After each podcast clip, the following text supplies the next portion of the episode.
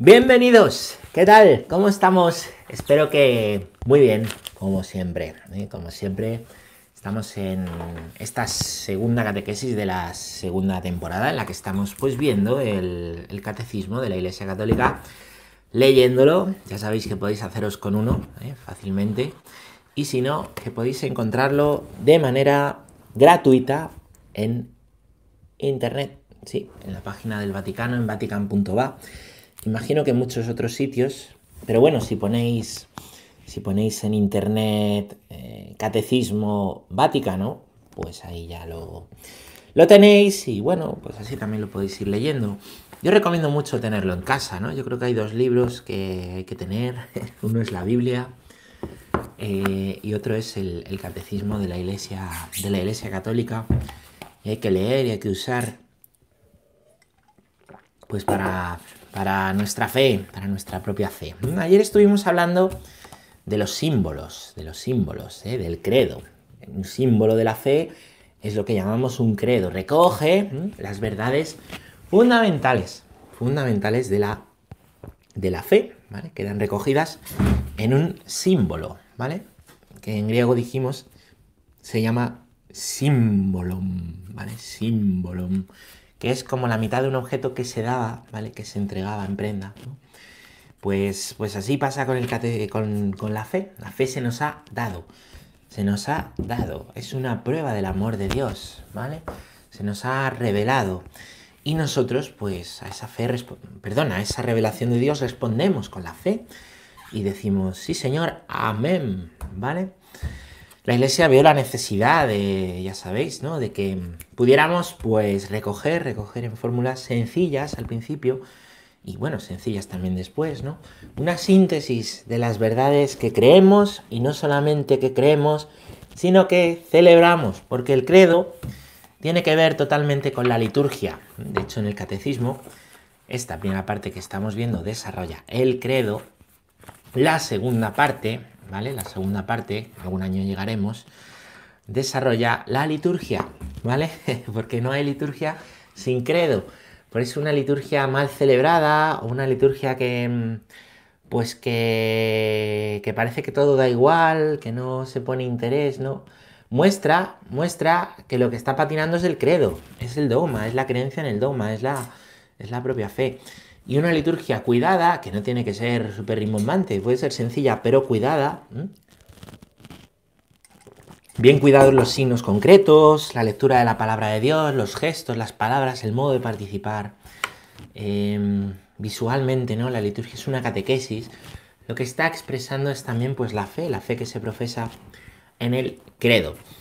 Ya por curiosidad, ¿vale? La tercera parte del catecismo después de la liturgia son los mandamientos, que sería la moral, ¿vale? Y la cuarta parte está dedicada a la oración, ¿vale? El catecismo de la Iglesia Católica tiene cuatro partes y los catequismos suelen tener estas cuatro partes, ¿vale? Y bueno, pues vamos a leer, ayer nos quedamos en el punto 189, leímos del 185 al 188, vamos a eh, leer hoy en esta catequesis que, pues que he titulado las partes del credo, ¿vale?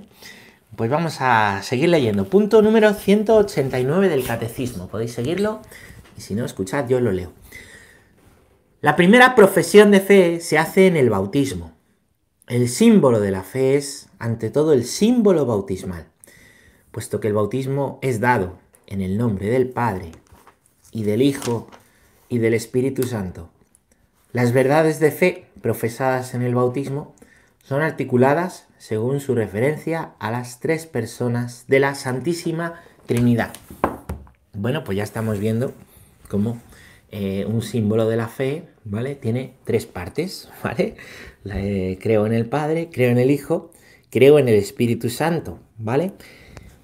Que es como Dios se nos ha revelado, Dios uno y trino, ¿vale? Dios se nos ha revelado como un solo Dios, un único Dios, pero tres personas, pero un mismo Dios, Tres personas, pero un solo Dios, ¿vale? El Padre, el Hijo, el Espíritu Santo, ¿vale? El Padre, ¿eh? que se revela, se revela, pues desde los orígenes, se revela a Abraham. ¿eh? Abraham dice que, pues que le dará una descendencia numerosa, muy numerosa, ya ve. va preparando todo el envío, ¿vale? De lo que será la segunda persona de la Trinidad a través de los profetas, la promesa de que el Hijo vendría, ¿no? Y en el Nuevo Testamento, la revelación del Hijo, de Jesucristo. Y cuando Jesucristo, lo que celebramos en la fiesta de la ascensión, sube a los cielos, dice, no os deja huérfanos, os enviaré un paráclito, un defensor, eso significa paráclito, alguien que abogue por vosotros, alguien que, interceda por vosotros, ¿vale? El Espíritu Santo, así lo vemos en los Hechos de los Apóstoles, como el Espíritu Santo les ayuda, ¿no? A defenderse, ¿no? Pues frente a los que les acusan injustamente de cosas a esos primeros cristianos, como a veces pasa hoy todavía, ¿no? Bueno, pues el Espíritu Santo que vendría y que permanece en nosotros, ¿eh? que, que está con nosotros, que se derrama, ¿eh? de una forma sacramental en los siete sacramentos, ¿vale? Y que habita en nosotros, somos templo del Espíritu Santo por el bautismo. Precisamente del bautismo es de lo que habla este punto número 189 del Catecismo de la, de la Iglesia Católica, ¿vale? Precisamente del bautismo. A todos nos han bautizado en el nombre del Padre y del Hijo y del Espíritu Santo, ¿vale? El bautismo no es un echar agüita, no, como se dice, a ver, vengo a que me echen el agua. No, el bautismo no es echar agua. El agua la puedes echar donde quieras, la puedes echar en tu casa, la puedes echar en, la cafetería del bar, la puedes echar donde, donde quieras, ¿no? Eh, el bautismo es un sacramento, ya sabéis que los sacramentos son signos visibles, signos que se ven, que expresan realidades invisibles, es decir, que expresan cosas que son verdad pero que no se ven, ¿vale? El bautismo utiliza un signo visible que es el agua y las palabras del sacerdote, o en caso de peligro de muerte, cualquier persona que quiera hacer lo que hace la iglesia, ¿vale? ¿Eh?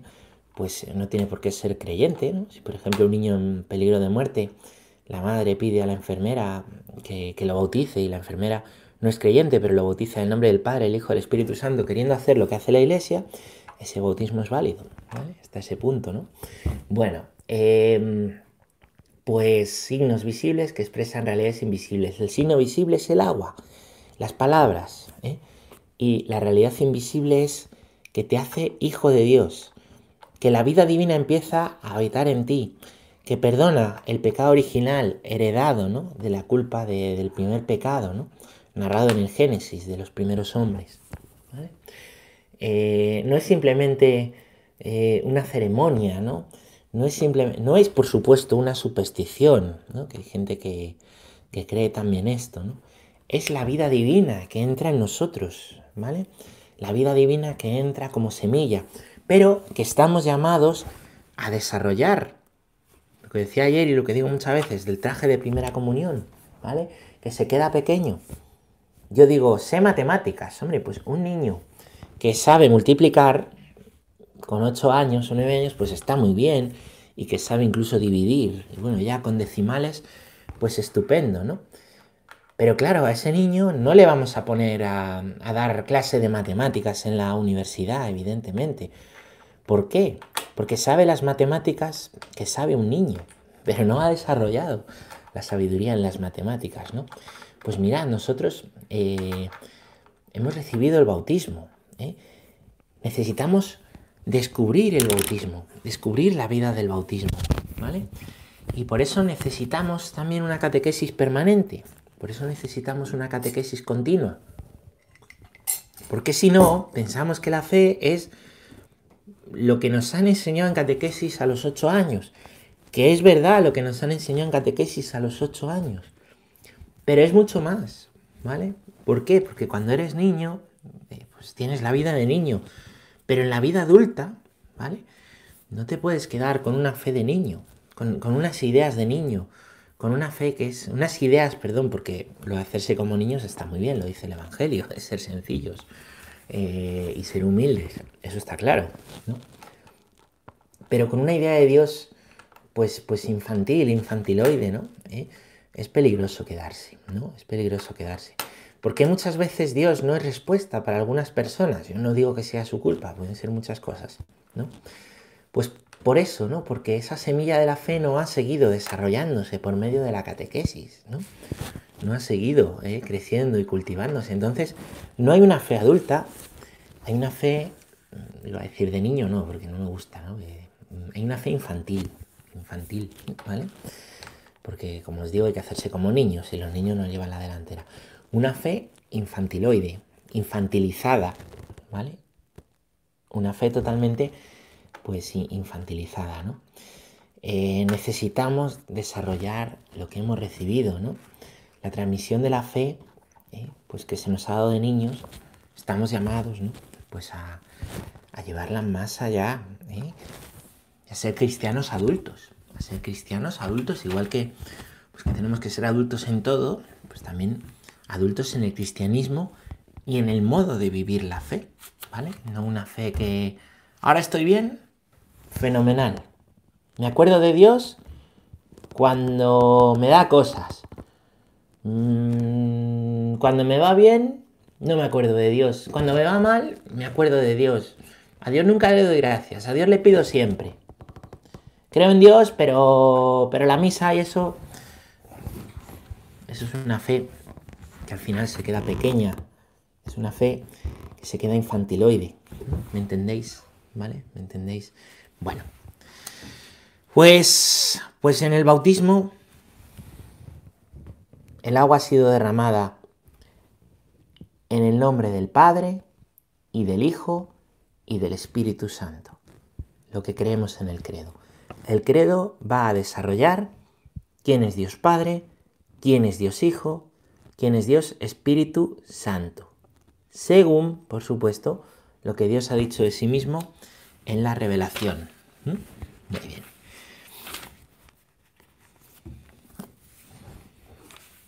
Vamos a leer el punto número 190.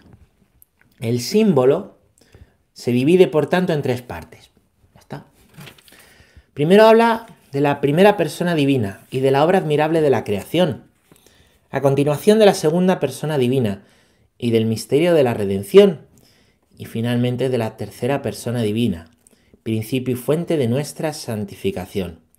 Son los tres capítulos de nuestro sello bautismal, ¿vale?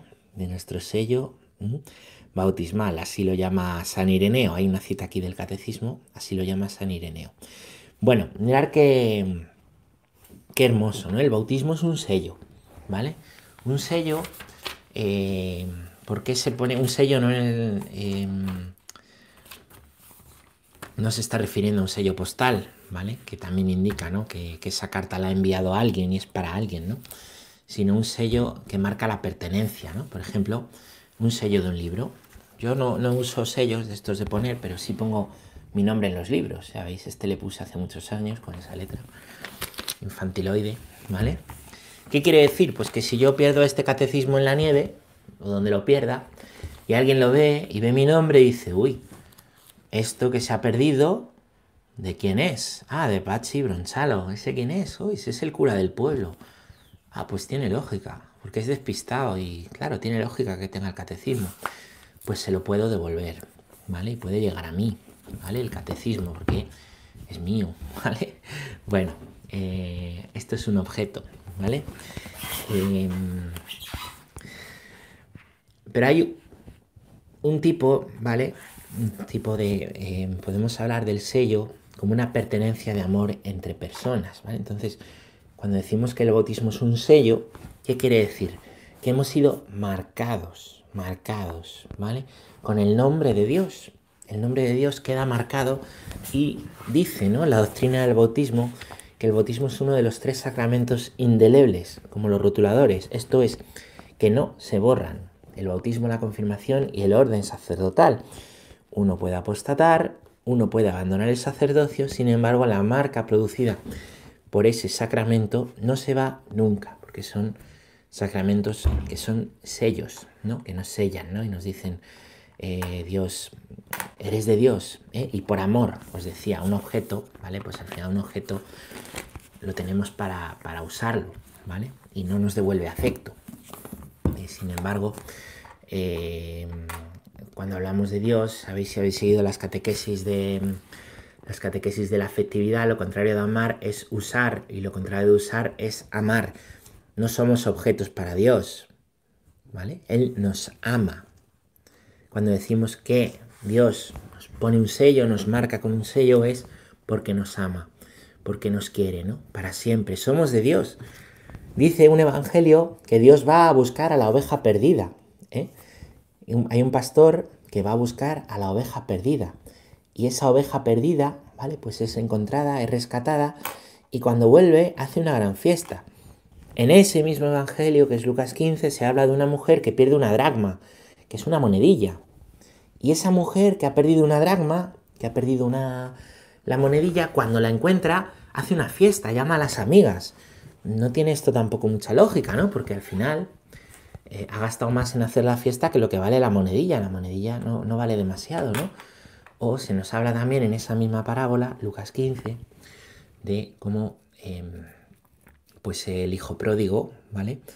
Le dice a su padre, dame la herencia, se va de casa y al volver el padre le está esperando, se tira al cuello, le llena de besos, le cubre de besos, dice la palabra de Dios, y hace una fiesta que causa la envidia del otro hijo, ¿vale? Hace una, una gran fiesta. Esta es la clave, esta es la lógica para entender el bautismo. ¿eh? Si yo pierdo mi catecismo en la nieve, ¿eh? Pues podrá ser encontrado y volverá a mí. ¿eh? Y yo, pues querré mi catecismo, ¿vale? Pues, pues cuanto más ¿eh? el Señor con cada uno de nosotros, ¿eh? que busca la oveja perdida, que busca la dragma perdida, que se alegra del hijo pródigo que ha vuelto a casa. ¿Y por qué? Porque el bautismo nos ha hecho hijos, hijos. Esa es la alegría de Dios y por eso la alegría de Dios cuando alguien vuelve a casa porque esa persona está marcada con este sello, ¿no? Dios le ha prometido un amor para siempre, ¿eh? y, el mal camino, pues se la ha llevado, ha tirado por el mal camino, ¿eh? o, lo, que, lo que haya pasado, ¿no? Es inmensa la alegría de Dios, pues al, recuperar, ¿no? Lo que es suyo. Hay una expresión que está en el libro del Cantar de los Cantares, bíblico libro, que, que os recomiendo leer, ¿no? Es muy cortito, es un poema precioso, ¿no? Y dice la, amada al amado, es un diálogo entre la amada y el amado, es uno de los libros más comentados por los santos a lo largo de la historia de la iglesia, ¿no? Dice la, la amada, donde los santos han visto a la iglesia y el amado, donde los santos han visto a Dios, le dice la amada, grábame como un sello en tu corazón. Porque hay un momento en que la amada se extravía y se pierde del amado, ¿no? Y como sabe su debilidad y como sabe que se puede extraviar, dice, grábame como un sello en tu corazón, para que nunca pueda perderme. ¿eh? Qué bonito que podamos nosotros también decir eso a, pues a Dios, grábame como un sello en tu corazón, para que nunca pueda perderme. Mira que la vida es difícil, ¿eh? Y mira que hay momentos difíciles, y mira que hay complicaciones. No pasa nada. Grábame, Señor, como un sello en tu corazón. ¿eh? Bueno. Muy bien, pues eh, se nos dice aquí también, ¿vale? Os he contado un poquito lo de que es el sello. ¿eh? Eh, la primera parte del credo, la primera parte del credo, nos va a hablar de la primera persona divina y de la obra admirable de la creación. Y así empieza el credo, ¿no? Creo en Dios Padre Todopoderoso, creador del cielo y de la tierra, ¿vale? Se nos va a decir que Dios tiene, ya hablaremos de esto porque luego el catecismo va a desarrollar todo esto. Em, y en esta, en esta temporada de catequesis pues vamos a hablar de Dios Padre, ¿vale? De Dios Padre. Em, pues Dios tiene ese poder de crear de la nada, ¿vale? Nosotros no podemos crear de la nada, ¿no? La materia no la creamos ni se crea ni se destruye, se transforma, ¿no? En los estados de la materia, ¿vale? Ahora que estoy viendo ahí la nieve, ¿no? Ya podría eh, transformarse, ¿no? a otro estado.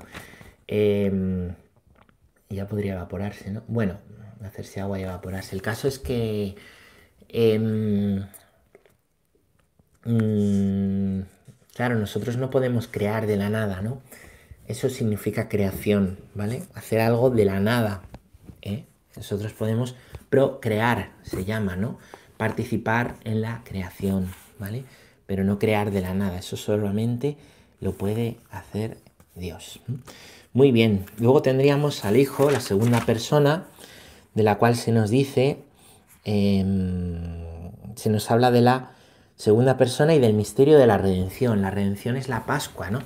La redención es que Dios, Jesús, dando su vida, la segunda persona, dando su vida por amor, ¿vale? Muriendo por amor y resucitando, y resucitando al tercer día, nos pone en el camino de la verdadera humanidad, en el camino del cielo, vence a la muerte, de manera que nuestra vida es ya el comienzo de una vida que no termina, como me escucháis decir siempre. ¿eh? ¿Por qué? Porque valemos la sangre de Dios y entonces nosotros necesitamos vivir en conversión, convertiros y creer en el Evangelio. ¿Para qué? Para vivir según el plan original de Dios, el plan de antes de la caída, ¿vale? El plan de antes de la caída, ¿no? Eh, sin pecado, ¿no? Por eso la lucha contra el pecado, de la cual dice San Pablo, todavía no habéis llegado a la sangre, ¿vale? La conversión es permanente en la vida. No es cuestión de que me he convertido y creo en Dios y ya está. Tampoco es cuestión solo de cuaresma. Tenemos cuaresma porque es un tiempo fuerte en que la iglesia nos recuerda esta verdad, la de la necesidad de convertirnos. ¿Vale? Bien. Eh, pero, pero, em, pues, pues, pues, pues la conversión es algo a vivir todos los días, ¿no? Absolutamente siempre, ¿no? De hecho, si os fijáis, en los evangelios de tiempo ordinario hay una gran llamada continua a la conversión por parte de, por parte de, Jesús. Después, la tercera parte se nos habla de el Espíritu Santo, principio de nuestra santificación. Y es que mirad, lo que hace impuro al hombre es lo que sale del corazón del hombre, ¿no? Nosotros siempre estamos echando la culpa del mal a lo de fuera, desde que éramos pequeños. Cuando se rompía algo en casa le echábamos la culpa al hermano o a la hermana pequeña. ¿eh? Siempre nos excusamos, siempre, en vez de decir soy culpable, ¿no? Pero también, también necesitamos, ¿no? Que, pues que esa, esa raíz, ¿no? Sea sanada, ¿no? Sea estirpada, nos santifiquemos. Y el Espíritu Santo también viene a habitar en nosotros, a habitar en el corazón, de manera que eso que hace impura al hombre, eso que nos hace caer una y otra vez, ¿vale? El pecado se ha vencido en nosotros, ¿vale? Y Dios tiene toda una pedagogía y un camino en el que nos va venciendo, ¿no? Va venciendo el pecado en nosotros si nos ponemos en conversión, si colaboramos nosotros con la gracia, ¿no? Me decía una persona, es que pasa el tiempo y me parece que, soy más malo que antes. Y hombre, puede ser que seas más malo que antes si haces cosas malas adrede, pero también puede ser que, eh, esto ya lo, lanzo para esta reflexión, cuando uno va conociendo cada vez más a Dios, va viendo lo grande que es Dios, lo pequeño que es uno, lo bueno que es Dios y al final que yo no soy tan bueno como me creo. Y entonces a veces no es que sea más malo, es que he conocido el bien. Y conociendo el bien, Dios es un espejo en el que mirarme, y es un espejo de bien en el que mirarme. Y viendo a Dios digo, jolines. Y en realidad no has cambiado mucho, eres igual que antes. Lo que pasa es que eres más consciente ¿no? de quién es Dios. Eso también, también pasa, ¿no? Bueno, vamos a leer otro punto. Punto número 190, 91, 91. ¿eh? Dice, cada una de estas tres verdades se subdividen en una serie de fórmulas variadas y exactas, utilizando una comparación frecuentemente repetida en las obras de los santos padres. Llamamos artículos a cada una de las fórmulas del símbolo que clara y distintamente hemos de creer. Lo mismo que llamamos artículos, articulaciones, a las distintas partes en que se divide cada una de las partes del organismo humano. Según una antigua tradición atestiguada ya por San Ambrosio, se acostumbra a enumerar doce artículos del credo. Simbolizan con el número de los doce apóstoles el conjunto de la fe apostólica. Qué bonito. Bueno, de esto pues, pues nada, eh, hay tres partes, creo en Dios Padre, Dios Hijo, Dios Espíritu Santo, ¿vale? Después hay una cuarta parte donde se habla de la iglesia, ¿no? En, nuestro credo, ¿no? Hay eh, artículos, ¿vale? Las partes se articulan, ¿vale? Se articulan y las distintas verdades, ¿vale? Se van desarrollando. Entonces, cuando se habla de Dios Padre hay unos artículos, cuando se habla de Dios Hijo hay otros, cuando se habla de Dios Espíritu Santo hay otros artículos. Esto es muy bonito porque lo compara el catecismo con un cuerpo. ¿no? En un cuerpo tenemos distintas partes, ¿no? Nuestro brazo, hay otro brazo, piernas, tronco, cabeza, ¿vale? Pero luego hay articulaciones, ¿no? Yo tengo aquí una articulación que une la cabeza con el tronco, tengo las articulaciones de los brazos, tengo las articulaciones de las piernas, ¿vale? Articular es dividir y articular también indica movimiento, me muevo ¿eh? y puedo hacer gracias a las articulaciones, ¿vale? Pues, pues así sucede con el credo. El credo viene también a darnos la fe y a darnos vida, ¿no? A que nos movamos y está articulado y tiene una serie de partes. ¿Para qué? Pues para que sea más fácil estructurar y ordenar las verdades que contiene, ¿vale? Las distintas verdades que contiene. No es en realidad el catecismo el primero en hablar de, la fe como un cuerpo. San Pablo habla de la iglesia como un cuerpo, ¿verdad? Y ahí la importancia de la unidad. Os, decía ayer que es fundamental, ¿no? Fundamental eh, buscar la unidad, el buscar la, la comunión. Por eso se buscaba fórmulas que unieran la fe de todos. Y por eso se hacían los credos, los símbolos de la fe, ¿vale? Pues igual, de la, misma manera, de la misma manera, em, nosotros, eh, ¿qué iba a decir? La fe, ¿vale? Pues queda, queda eh, articulada como un cuerpo, rezamos lo mismo, ¿vale? En unidad. Perdón, y de la misma manera dice San Pablo, ¿vale? Que, que la iglesia es un cuerpo y el cuerpo está llamado a ir a una, ¿no? La mano no es el pie, ¿no? ¿eh? ni, la cintura es la uña, ¿vale? Y Cristo, Cristo es la, es la cabeza de ese cuerpo, nos dice San, San Pablo, ¿vale? Entonces ya los santos padres, los padres de, de la iglesia, son los primeros escritores cristianos, teólogos, que desarrollan la fe, ¿vale? Algunos escriben y otros pues recogen sus enseñanzas y sus catequesis ¿eh? por aquellos que les escuchaban. Por ejemplo, San Agustín escribe, pero también muchas de las cosas que hay publicadas de él es porque se las han, se las han recogido, ¿vale? Por cierto que San Agustín, eh, su maestro fue San Ambrosio, ¿vale? De Milán, que aquí cita el catecismo, ¿vale? Em, en el siglo IV, ¿vale? Pues los padres de la iglesia ya acostumbraban a dividir la fe en artículos.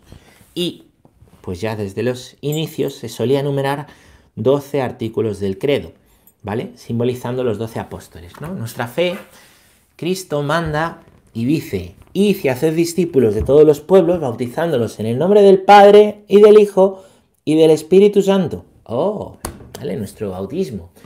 ¿A quién manda eso? A los apóstoles. A los doce apóstoles, que en aquel entonces son once, porque Judas se ahorcó. Y fijaros si es importante, ¿no? El número doce. ¿Por qué? Porque el doce eran las tribus de Israel, el pueblo elegido por el Señor, el pueblo de la predilección, ¿no? Pues ahora el nuevo pueblo, que es la iglesia, también va a estar sostenido en 12 pilares, 12 columnas, 12 tribus, los 12 apóstoles.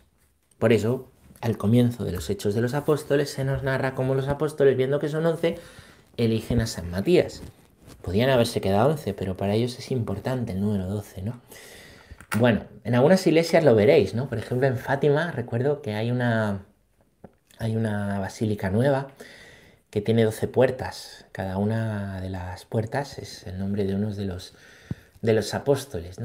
Los templos antiguos, y todavía hay algunos de los nuevos, gracias a Dios, ¿no? se, hacen, se hacen así, ¿no? se consagran también a los 12 apóstoles. ¿no? Y hay a lo largo del templo y alrededor del templo, ¿vale? Pues también se consagran, ¿no? ¿eh? las columnas del templo o en las paredes del templo, ¿vale? que están dedicadas a los doce apóstoles, ¿no? Pues nuestra fe viene de los apóstoles, nuestra fe viene de Dios, que la ha revelado y se nos ha transmitido en la catequesis por medio de los apóstoles, que son doce, ¿vale? ¿Eh? Y ese es el motivo por el cual el credo, que resume nuestra fe, pues eh, tiene doce artículos. De hecho, al credo se llama, al credo corto, el sencillo, se le llama el credo apostólico o credo de los apóstoles.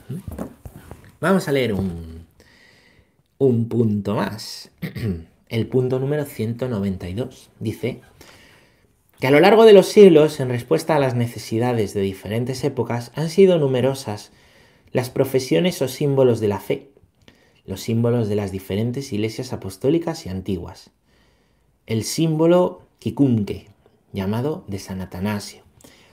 Las profesiones de fe de varios concilios, del de Toledo, del de Letrán, del de León, del de Trento, o de algunos papas como la Fides Damasí o el credo del pueblo de Dios de Pablo VI. de Pablo VI. Bueno, aquí cita toda una historia, ¿no? Y es que no hay un credo, ¿vale? No hay un credo que se haya rezado siempre, ese credo de la misma manera desde los orígenes de la Iglesia, sino que, como hemos dicho, los credos van recogiendo las verdades en torno siempre a Dios Padre, Hijo, Espíritu Santo, articulados, ¿vale? Una serie de artículos, ¿vale?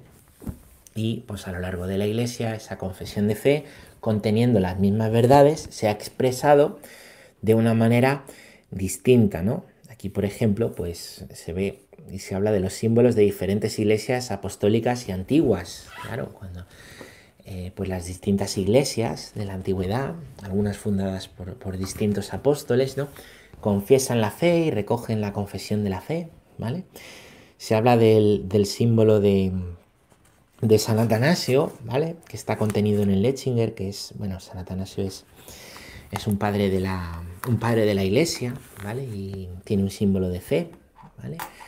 Eh, que fue famoso en la edad antigua. Tenemos también como los concilios, ¿no? Pues han recogido también formulaciones, ¿vale? El de Toledo, que es un... He citado aquí el de Letrán, el de León o el de Trento ¿no? en, el, siglo XVI, ¿vale?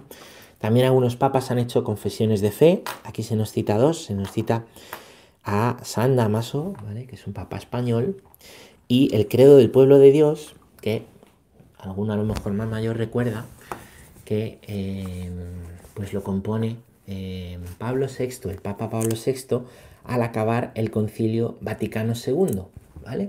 Son distintos credos, ¿no? Son el mismo credo, pero como os digo, expresando las eh, verdades, pues de una manera distinta, ¿vale? Distinta, distinto modo de, articularse, pero siempre en torno pues al Padre, al Hijo y al Espíritu Santo y a la misma verdad que es la, la verdad revelada.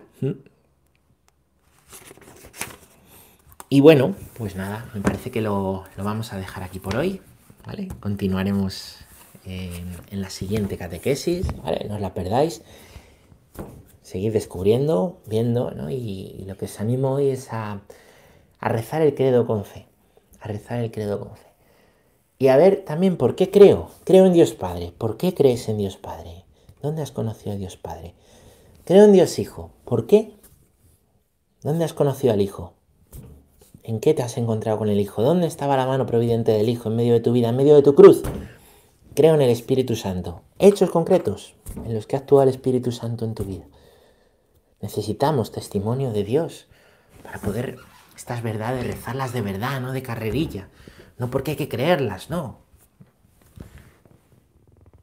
Son verdades encarnadas, que igual que el bautismo no es echar agua y tiene que ver con tu vida, de la misma manera, de la misma manera, pues, pues Dios, Padre, Hijo, Espíritu Santo tiene que ver con tu vida de una manera concreta, distinta a la tuya, a la mía, preciosa, que nos va a llevar al cielo, a ti, a mí. ¿eh? Pero necesitamos dar testimonio y razón de ellos. ¿Para qué? Pues para que otros crean. Porque el mejor argumento ¿eh? es el propio testimonio. Muchas gracias. Y aquí lo dejamos. Que recéis el credo con fe.